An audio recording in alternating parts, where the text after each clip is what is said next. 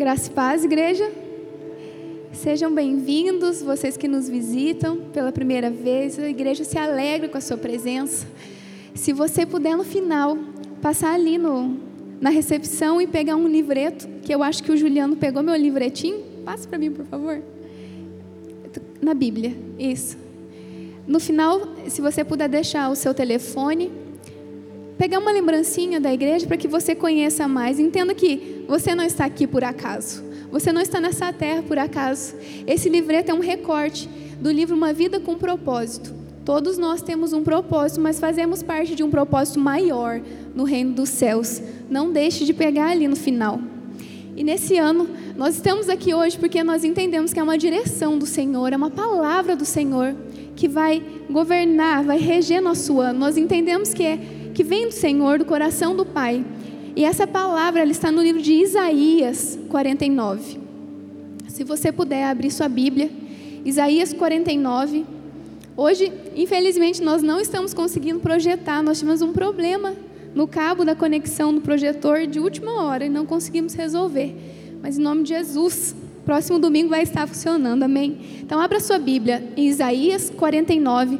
Nós vamos ler do 1 ao 3. Se você puder manter a sua Bíblia aberta, né? se você está usando um aplicativo aí no seu celular, deixe aberto, porque nós vamos seguir ao longo dessa palavra, voltando para o texto. Então, Isaías 49, do 1 ao 3.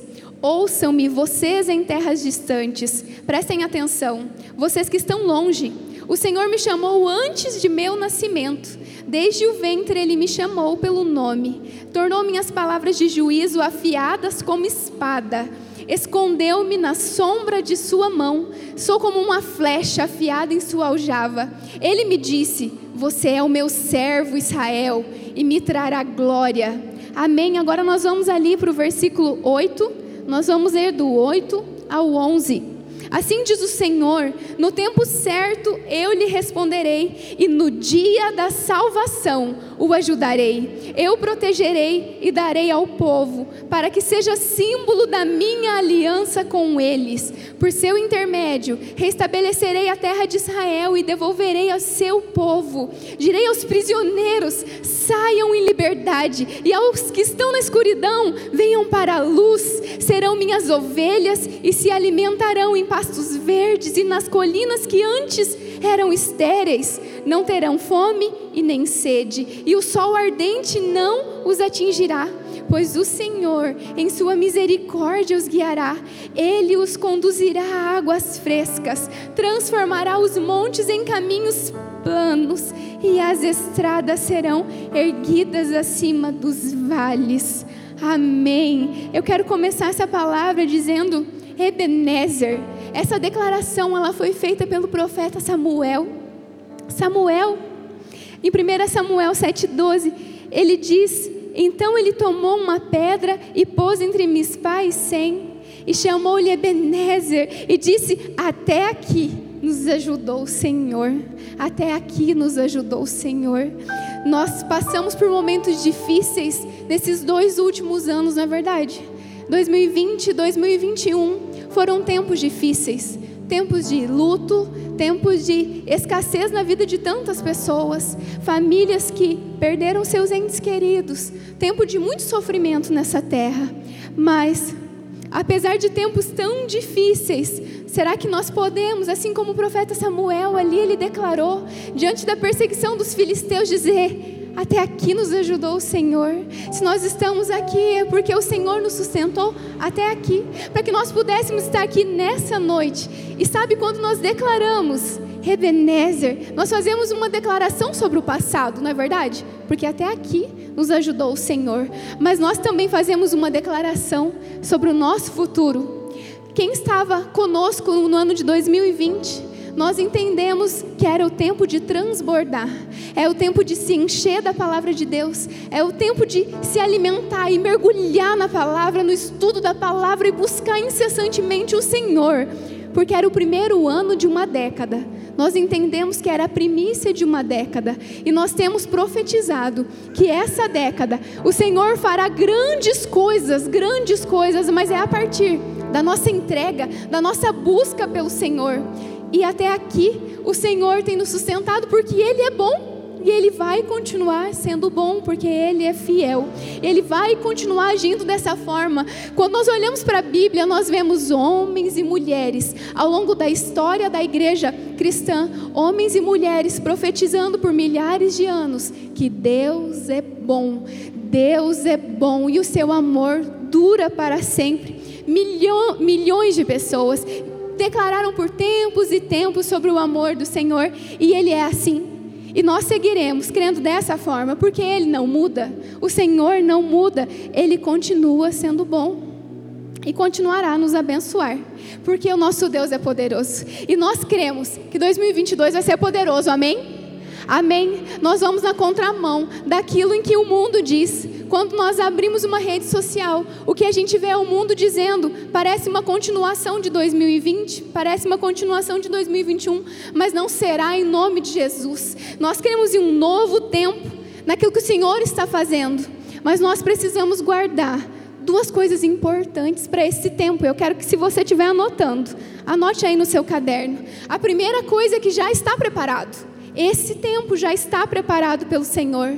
Quando o Senhor, no sexto dia, ele entrega o domínio da criação para o homem, para que o homem governasse sobre a criação, para que o homem cuidasse de tudo aquilo que o Senhor fez. Ele não disse para o homem fazer alguma coisa, ele já havia criado tudo. O Senhor já havia preparado, tudo estava pronto para o governo do homem. Amém? Vocês se lembram? Quem iniciou a leitura anual agora com a gente, acabou de passar por essa parte ali e se lembra, o Senhor preparou tudo e entregou o governo nas mãos do homem. E a palavra de Deus diz, e ela reforça inúmeras vezes sobre aquilo que o Senhor já fez. Nem olhos viram, nem ouvidos ouviram o que Deus preparou para nós. Sabe, nós não temos a visão de um todo. Às vezes nós temos a tendência em olhar só para o momento, olhar para aquilo que as notícias dizem, e as notícias são sempre ruins, não é verdade? Porque notícia boa não vende, notícia boa não alcança as pessoas, e nós temos uma tendência a olhar só para aquilo que é ruim. Nosso olhar é muito limitado, mas Deus, Ele diz: nem olhos viram, nem ouvidos ouviram, nem penetrou no coração do homem aquilo que eu preparei. Ele tem a visão de todo. Ele tem. Ele escreveu os nossos dias no seu livro. Sabe o que diz no Salmo 139? Os meus dias estão escritos, escritos em um livro. O Senhor já escreveu. Você crê nisso? Amém. Está preparado. Existem portas que já estão preparadas. O tema desse ano ele fala sobre portas, janelas, oportunidades e já estão preparadas. Mas será que nós temos enxergado essas oportunidades? Será que o nosso olhar só tem focado naquilo que o mundo tem dito para nós? Será que nós temos olhado para a palavra e aquilo que Deus está dizendo e se amedrontando diante daquilo que o mundo diz? Será que nós não temos enxergado? Sabe, há um tempo atrás eu conversava com uma moça e essa moça dizia assim: no ano passado, Simone, eu nunca vi. A gente convidava antes as pessoas para irem à igreja e tinha muita resistência para ir para a igreja, tinha havia uma barreira para ir para a igreja. E nós temos visto nesse tempo pessoas se oferecendo para ir para a igreja. Há uma sede no coração do ser humano. No ano passado, nós fazíamos células online, né? Quem participou de célula online nesse tempo aí? Nós fazíamos célula pelo Zoom, pelo WhatsApp, por onde dava a gente fazia célula. E a gente enviava os links e pessoas que nem conheciam a igreja elas começaram a participar da célula, elas começaram a participar de um grupo e nós batizamos pessoas nessa igreja que começaram aí em uma célula online e que depois vieram para o culto. Vejam só, as oportunidades estão chegando e as pessoas estão sedentas para conhecer mais o Senhor. Vocês conseguem perceber esse tempo? Vocês conseguem perceber as oportunidades que nós temos? Se você ainda não está vendo, eu creio em nome de Jesus que você vai começar a ver. Abrir os olhos para as oportunidades que o Senhor tem nos dado. Porque o mundo está sedento em conhecer Jesus. As pessoas elas têm desejado.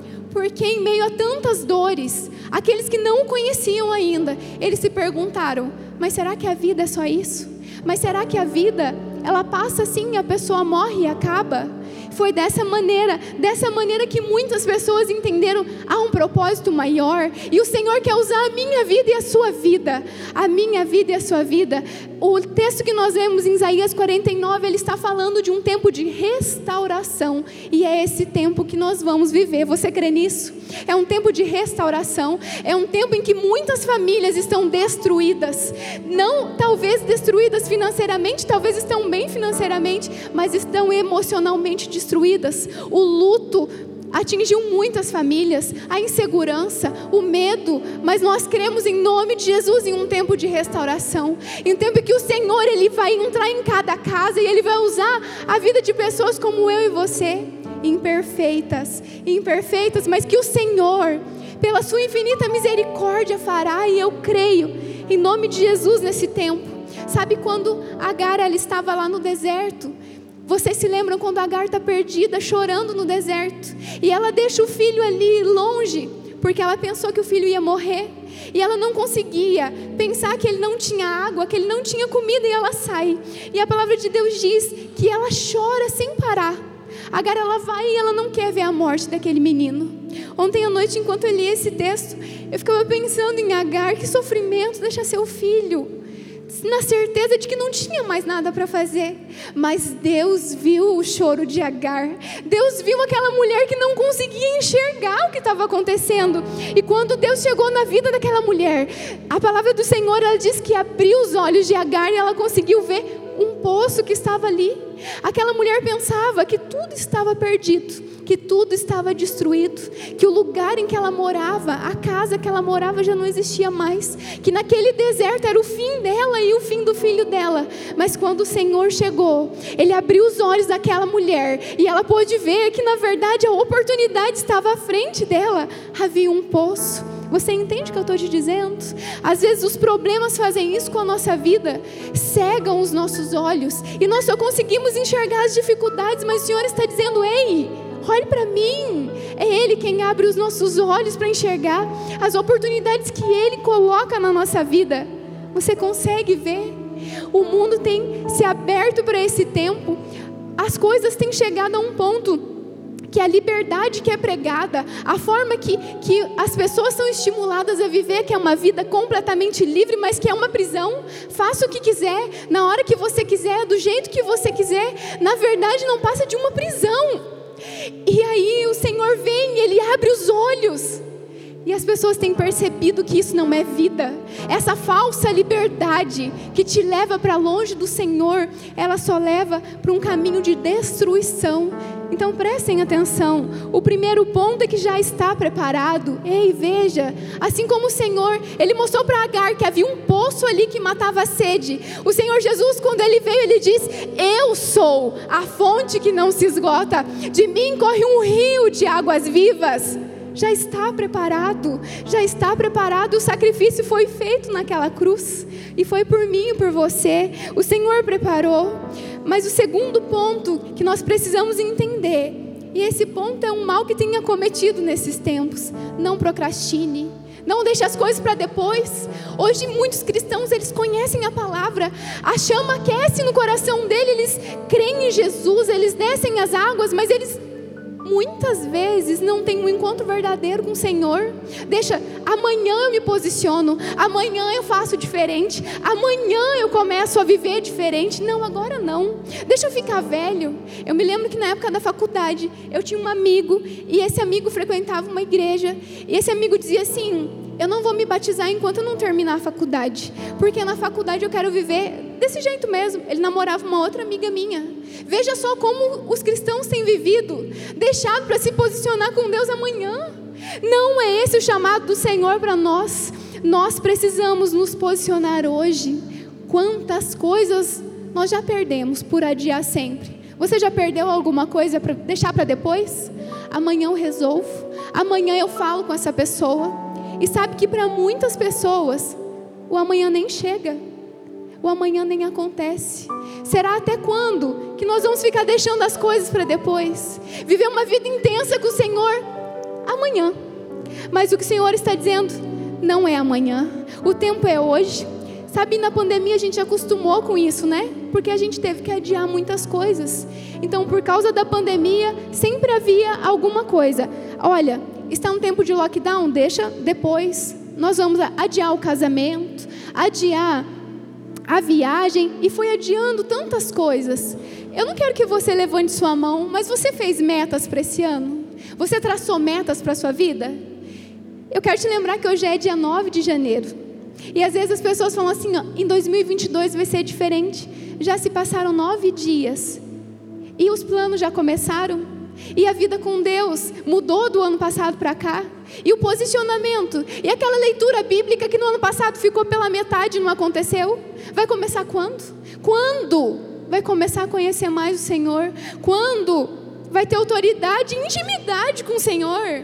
Até quando vamos deixar para depois? E às vezes a pessoa diz assim: ah, depois das férias eu faço isso. Ah, depois do carnaval. O brasileiro trata muitas vezes, né, que a vida começa depois do carnaval. Será que começa depois? Depois eu faço. Sabe aquilo que está preparado, que o Senhor já preparou. Eu e você, nós só vamos usufruir se eu me posicionar hoje, se eu não deixar para depois, se a gente continuar procrastinando a nossa vida com Deus, talvez amanhã nem chegue na nossa vida, nós nem sabemos se estaremos amanhã aqui e até quando nós vamos deixar para depois. E eu quero te lembrar que preguiça continua sendo pecado, amém? A Bíblia não mudou. Preguiça continua sendo pecado. E a palavra de Deus diz: vai ter com a formiga. A gente ainda pode aprender com a formiga, lembra? Aprender como trabalhar, aprender como sair do lugar. Nós temos vivido um tempo em que as pessoas querem colher muitos frutos, mas querem ficar no sofá da casa esperando esses frutos chegarem. Querem ter uma vida com Deus como pessoas têm, mas são incapazes de abrir a palavra na sua casa. Chega disso. Não é mais o tempo. Chega de deixar as oportunidades passarem.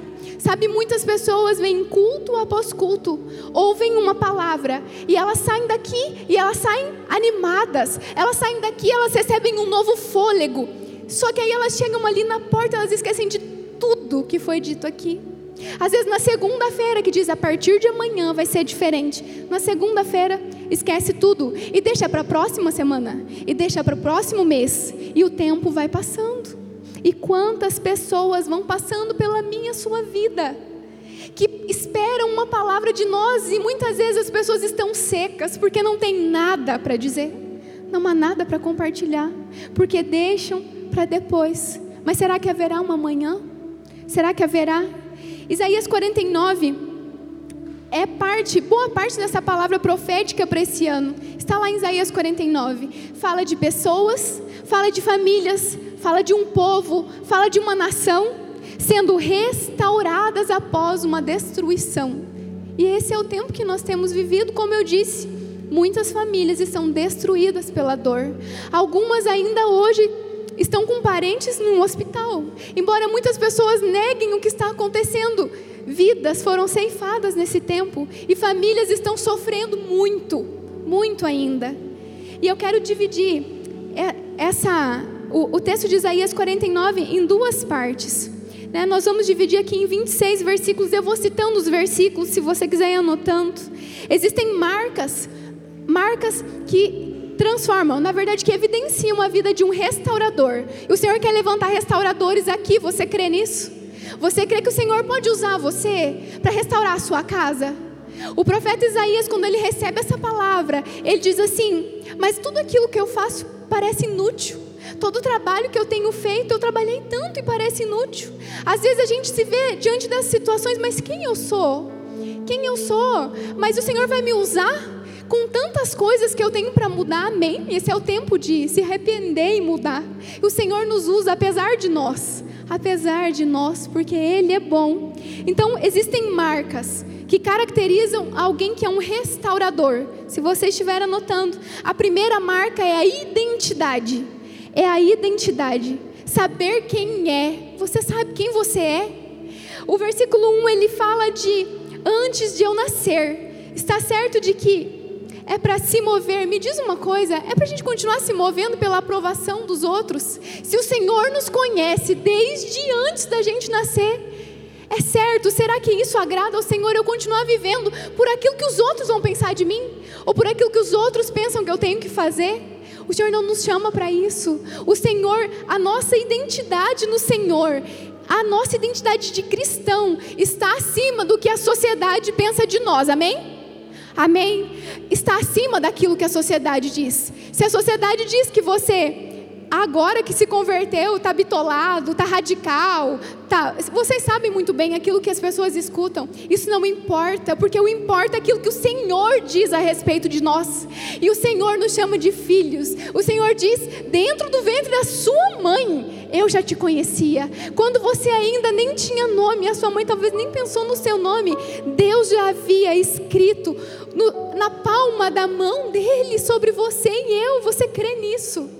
Amém? Está lá em Isaías 49. Então, por que ficar se movendo por aquilo que as pessoas dizem? O que importa para mim e para você é aquilo que o Senhor diz a respeito de nós. Amém? Você é filho. E o Senhor diz, Isaías 49, 15 e 16: Pode a mãe se esquecer do filho que ainda mama? A irmã Débora aqui que apresentou o bebê, será que é possível uma mãe esquecer do filho que ainda mama? Mas é claro que não. Pode deixar de sentir amor pelo filho que ela deu à luz. Mesmo que isso fosse possível, eu não esqueceria de vocês. Vejam, eu escrevi o seu nome na palma das minhas mãos. Seus muros em ruínas estão em minha mente. O Senhor diz: na palma das minhas mãos o seu nome está escrito. E as dores que você passa lá na sua casa, que são as ruínas, as dificuldades, as lutas, estão na mente dele. É isso que ele diz. Então, às vezes, a gente se vê naquela situação difícil, parece que tudo está destruído, mas o Senhor está dizendo: Eu sei das suas dificuldades, eu sei daquilo que você sofre, e eu estou dizendo: O seu nome está aqui. Eu não me esqueci de você. Esse é o tempo de restauração. E o Senhor quer restaurar primeiro a nossa identidade. Guarde no seu coração. Você é filho de Deus. Ele te conhece desde o ventre da sua mãe. E o segundo ponto é o propósito. As marcas da restauração. Há na vida de cada um de nós um propósito e um destino. Amém? Você não está aqui por acaso, como diz o livreto, e há um destino para a minha vida e a sua vida. Eu sei quem sou e eu fui criado para algo, e é isso que nós precisamos entender. Há uma crise na vida de muitos cristãos porque não entendem que foram criados para algo. Primeiro, são filhos de Deus, e eu preciso entender do Senhor para ter clareza de que eu não vivo nessa terra por viver, amém? Eu não vivo aqui de maneira inconsequente. Eu vivo aqui para glorificar o nome do Senhor em tudo aquilo que eu faço, para ser completa nele, para receber primeiro desse amor dele, para não buscar migalhas que as pessoas nunca vão suprir em nós. Um amor que homem nenhum pode suprir nas nossas vidas, só o Senhor. Então eu não vivo mais para viver mas Deus me incumbiu de um propósito e entender onde Deus quer me levar. Amém? Amém. O Senhor tem um alvo para as nossas vidas. Ele tornou minhas palavras de juízo afiadas como espada, escondeu-me na sombra de sua mão. E a palavra dele diz: Eu sou como uma flecha afiada em sua aljava. Ele me disse: Você é meu servo Israel e me trará glória em Isaías 49, 2, 3, o Senhor diz isso. E ele também diz, no 49, 6, Você fará mais que restaurar o povo de Israel para mim. Eu farei luz para os gentios, e você levará a minha salvação aos confins da terra. Amém. A salvação do Senhor, ela não se restringe a um templo, ela não se restringe a quatro paredes de um salão, ela não se restringe a mim só não só a nós ou a nossa casa, mas o Senhor está dizendo, Ele vai usar a mim você, e a você para levar a restauração dele aos confins da terra. Você toma posse dessa palavra? Amém. Amém. E há um processo para que isso aconteça. Não é da noite para o dia. Há um processo na vida do cristão. Está lá no versículo 2, 3.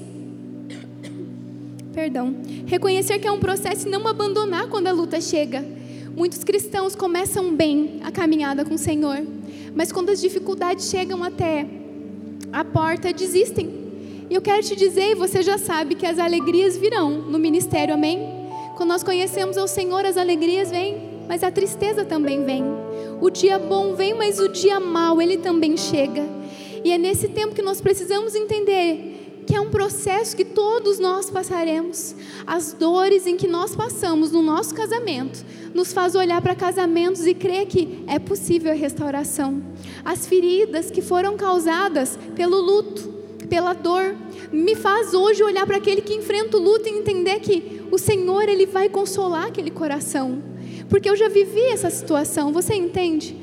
Os processos são doloridos, mas o Senhor é capaz de transformar aquilo que era dor em alegria. Aquilo que hoje é só uma cicatriz, você vai poder dizer: Olha, eu também passei por isso, mas o Senhor, Ele transformou a minha vida. Se eu perguntasse para cada um de vocês aqui, se cada um enfrenta alguma luta, eu tenho certeza que todos nós enfrentamos, mas o Senhor está conosco, amém?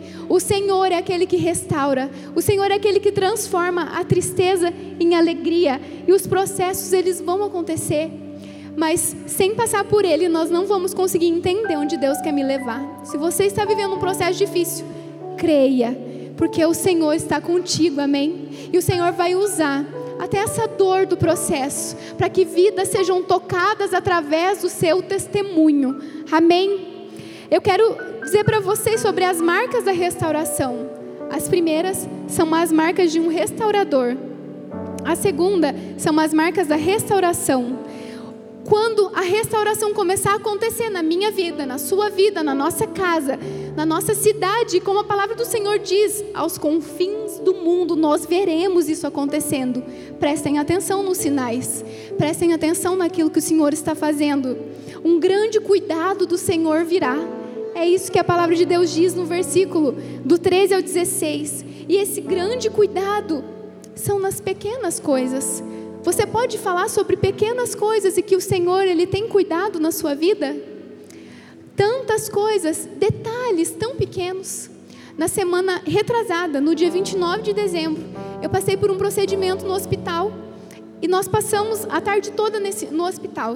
nós saímos de lá às seis da tarde. E eu fui sem, sem me alimentar. Gente, eu não vi hora de comer alguma coisa, né? Quando eu saí do centro cirúrgico. E quando estava ali esperando o momento da alta, eu, eu ali pensando, quando eu sair daqui, eu quero comer um bife à parmegiana, mas era um franguinho à parmegiana, tinha um detalhe, era um frango à parmegiana. Eu estava ali, né, desejando aquele frango, né? E daqui a pouco vem uma enfermeira e ela falou assim: ó, não vai embora antes, a comida daqui é muito boa. A gente estava no hospital maternidade. A comida aqui é boa, janta aqui, depois você vai embora. E eu tô lá. Ah, então vamos esperar, né? Eu e Juliana, esperando a janta, né? Quando eu abro aquela marmitinha do hospital, tá lá o meu franguinho parmegiana, gente. Falei, meu Deus, o Senhor é bom. Até em coisas tão simples, não é algo tão simples, mas o Senhor fez.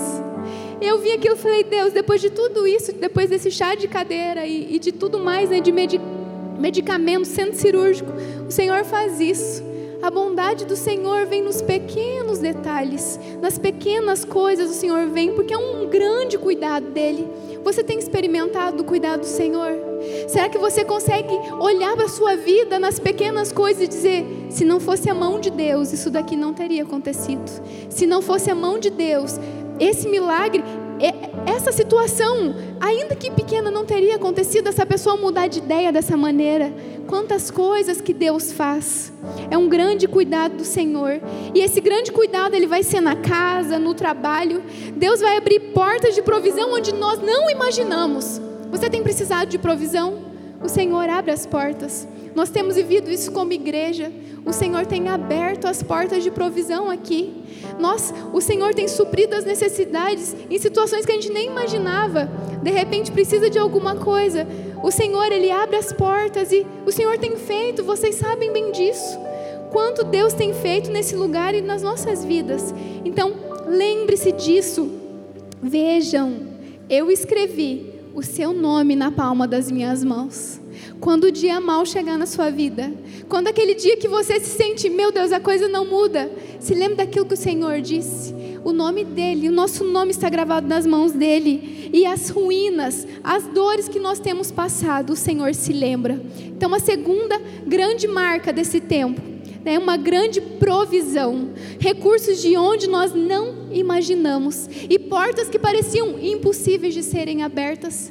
Existe na sua vida algo que parece que é impossível? Existe alguém na sua família que parece que é impossível se converter? Que por mais que você fale, fale, parece que está falando com a parede?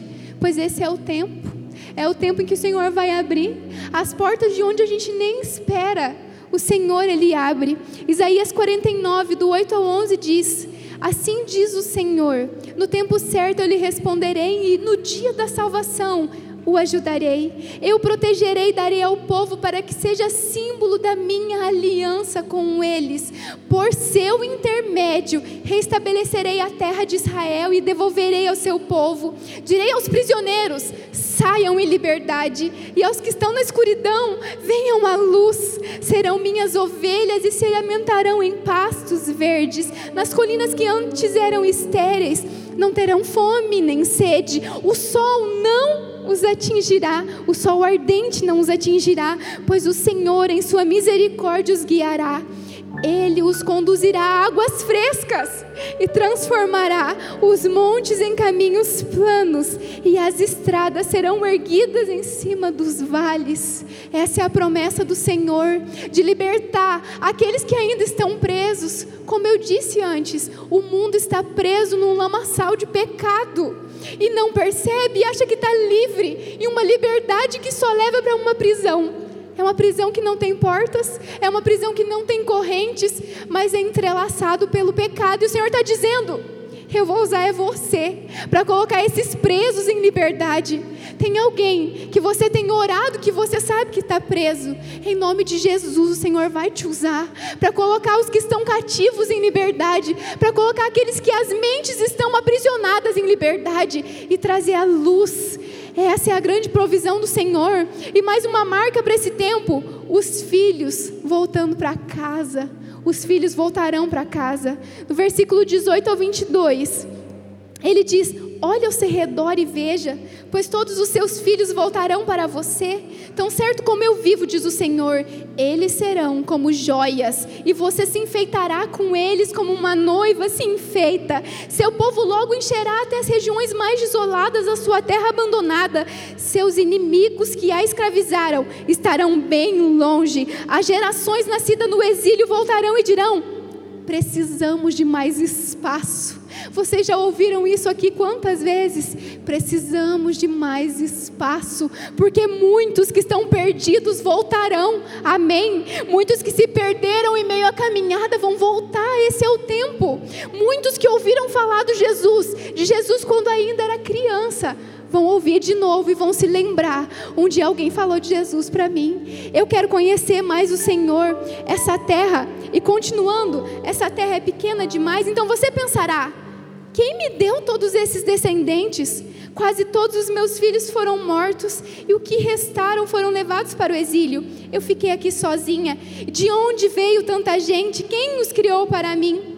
E assim diz o Senhor soberano: Vejam, darei um sinal às nações. Elas trarão os filhos pequenos de Israel de volta nos braços e carregarão as filhas nos ombros. Eu quero te dizer que os filhos que se perderam nesse caminho, em nome de Jesus, esse é o tempo da restauração. E eu creio nessa palavra. Eu creio em um tempo em que os filhos vão ser restaurados e aqueles em que deixaram que o pecado os cegasse, o Senhor vai limpar toda a marra de Satanás e o Senhor vai usar pessoas falhas como eu e você para resgatar aqueles que estão perdidos para que se arrependam e voltem para casa. Pessoas que conheceram a Cristo através dos cultos online que nunca pisaram na igreja.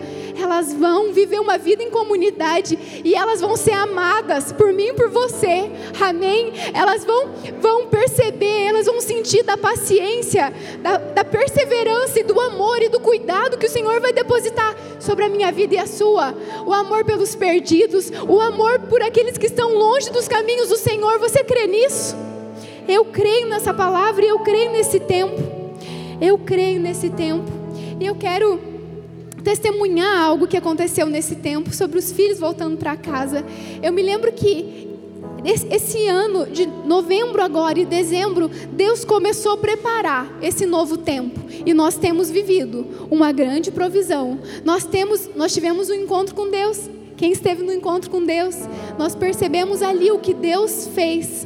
Pessoas que estavam vivendo de forma irregular nos casamentos, nos relacionamentos, né? Só estavam juntos ali e não eram casados, compreenderam que precisavam casar oficialmente, né? Não só viver junto, fechar essa brecha da legalidade na vida deles pessoas se converteram naquele momento, famílias foram restauradas. E eu me lembro que há uns três anos atrás eu estava em um encontro desses e a minha mãe, a minha mãe tinha uma maneira de crer no Senhor e era uma visão limitada da maneira de enxergar a Deus. E eu me lembro que eu sonhava com um dia em que minha mãe conheceria mais a Cristo, que minha mãe estaria naquele momento e vivendo mais o Senhor e conhecendo mais. Em novembro desse ano, a minha mãe estava no encontro, né? As meninas que estavam no encontro viram ali minha mãe. Ela tem 62 anos. Ela tem dificuldades para enxergar de perto, porque ela tem catarata. E de novembro até agora, com todas as limitações, as dificuldades de leitura, a minha mãe já leu todo o Antigo Testamento e já está na leitura em Marcos. Glória a Deus. Em dois meses, pouco mais de dois meses, ela voltou para casa e ela falou assim: Não, eu quero conhecer mais a Deus. Eu quero conhecer mais. A minha mãe vai mudar para cá e ela falou: Eu vou mudar para cá, porque eu quero viver. Eu tenho muita vida para viver ainda, mas eu quero servir a Deus. Eu quero servir as pessoas. Algo é possível? É impossível para o Senhor? Fala para mim. Não há nada impossível para Deus. Ele transforma a vida de jovens, de crianças, de idosos. O Senhor transforma, não há tempo. Não, não é assim, eu vou deixar para depois. Eu percebi nas nossas conversas, ela disse: Eu não vou deixar mais a vida passar. Eu quero viver hoje. Eu quero servir hoje. Eu quero viver tudo que eu tenho para viver no Senhor. E é isso que o Senhor tem para as nossas vidas. Paulo, eu quero que você, se você puder, Abra sua Bíblia. Só que essa versão ela está na versão Ara, né? Ao meio da revista atualizada. Paulo, no contexto da citação de 2 Coríntios, ele diz assim: 2 Coríntios 6,2: Eu te ouvi no tempo da oportunidade e te socorri no dia da salvação. Eis agora o tempo da oportunidade extraordinária. Eis agora o dia da salvação quatro palavras, elas são repetidas nesse texto. A primeira é o tempo. O tempo. Esse é o tempo de discernir o que Deus quer fazer. Não é para deixar para depois. É agora. O tempo é agora. Discernir aquilo que o Senhor deseja fazer na minha vida e a partir dela hoje. E a segunda palavra é agora. Hoje.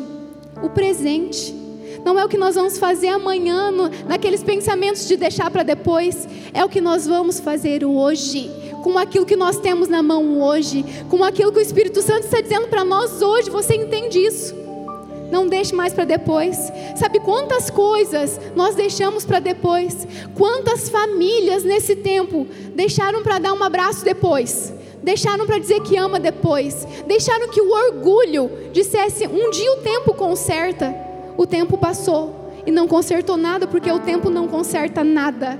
Somente o amor do Senhor Jesus entendido por nós, sentido por nós, que nos faz olhar e entender que para que levar tantas coisas, picuinhas para a nossa vida? Para que isso? Para que ficar se importando com coisas pequenas?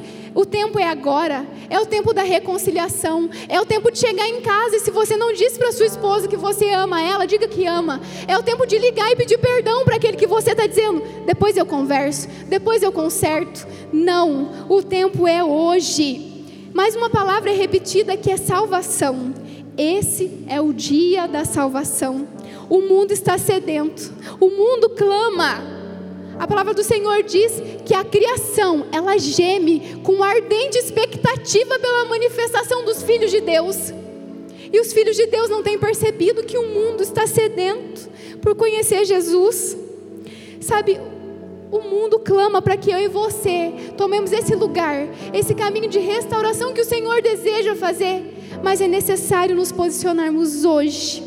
Hoje, esse é o dia da salvação. Nós vamos falar muito sobre isso esse ano e eu quero que você compreenda. Não vamos perder nenhuma oportunidade, não perca oportunidades.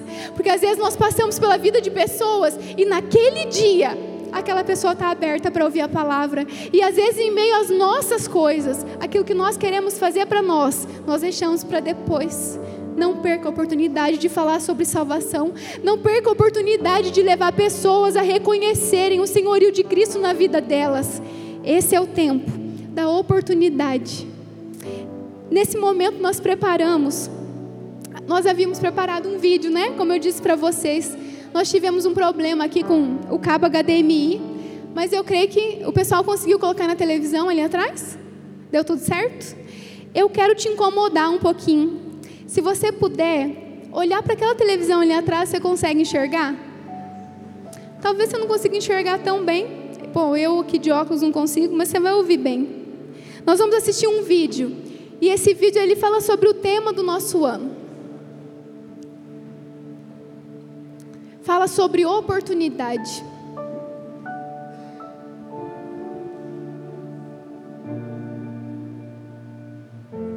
Mudamos em tudo, e algo que não podíamos ver nos fez mudar. Durante o ano de 2021, Deus nos mostrou o primeiro amor, o amor que nos envolve por completo até sermos um.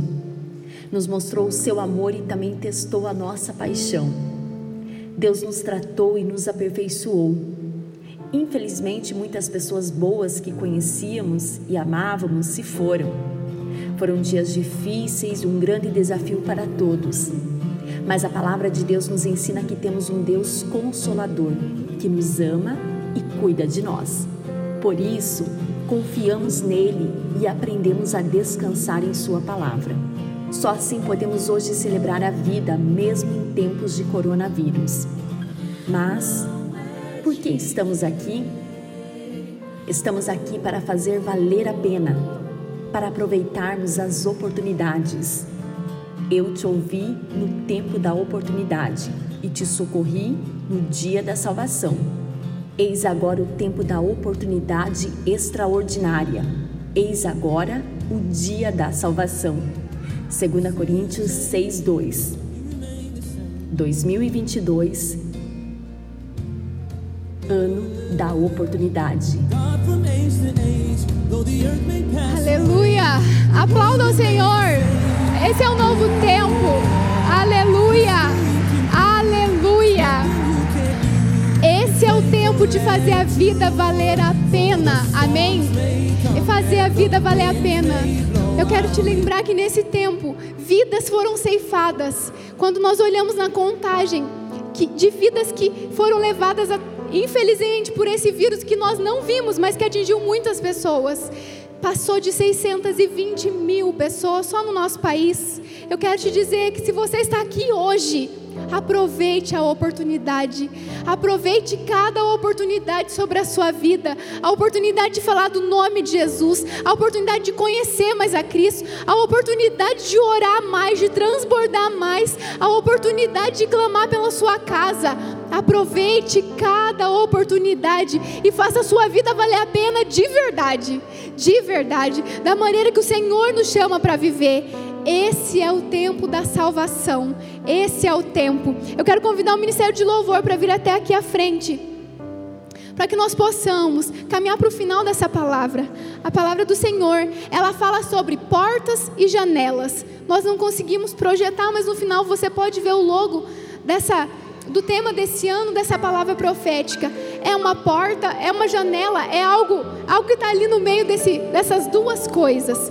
As janelas, elas mostram, né? Como as pessoas da vida se comportaram diante delas. Você consegue se lembrar de pessoas que estavam, que a janela esteve por ali quando a Bíblia relata sobre ela? Quando Raabe teve a casa, a salvação entrou na casa de Raabe. Ela colocou um pano vermelho na janela e por causa disso, a vida dela e dos familiares dela foi poupada. A salvação entrou na casa dela. Quando Noé, ele abre uma janela e ele solta aquele pássaro e na primeira tentativa o pássaro volta sem nada. Não é verdade? Vocês se lembram? E depois ele volta com um ramo de oliveira. A esperança chegou naquele lugar.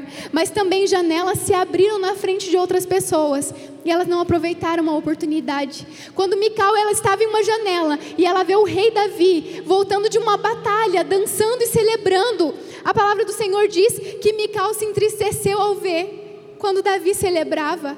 Esse é o tempo de aproveitar as oportunidades. As janelas estão se abrindo à nossa frente. Deus fala também sobre portas. A Babilônia não tinha portas, o mundo não tem portas. Como eu disse até aqui, o mundo diz: seja livre, faça o que você quiser, faça da maneira que você quiser, não preste contas a ninguém. Mas a consequência disso são prisões, que você não enxerga portas e nem correntes, mas o pecado amarra. Essa porta é a porta que nós não, não vamos entrar, amém? Essa é a porta que parece tão larga, mas que depois te aprisiona, que depois te prende. Mas o Senhor diz que a porta com Deus é uma porta estreita. Amém? Nessa porta, nós temos que deixar a velha vida para trás, as bagagens que não pertencem ao Senhor. Nós temos que nos arrepender e caminhar para um tempo novo. Esse é um tempo de oportunidade e as janelas dos céus estão abertas. Amém? Amém. Aproveite as oportunidades nesse novo tempo. Nós queríamos que você repetisse conosco uma declaração profética para este ano. Eu queria que você ficasse de pé agora. Enquanto eu falar, eu queria que você repetisse comigo.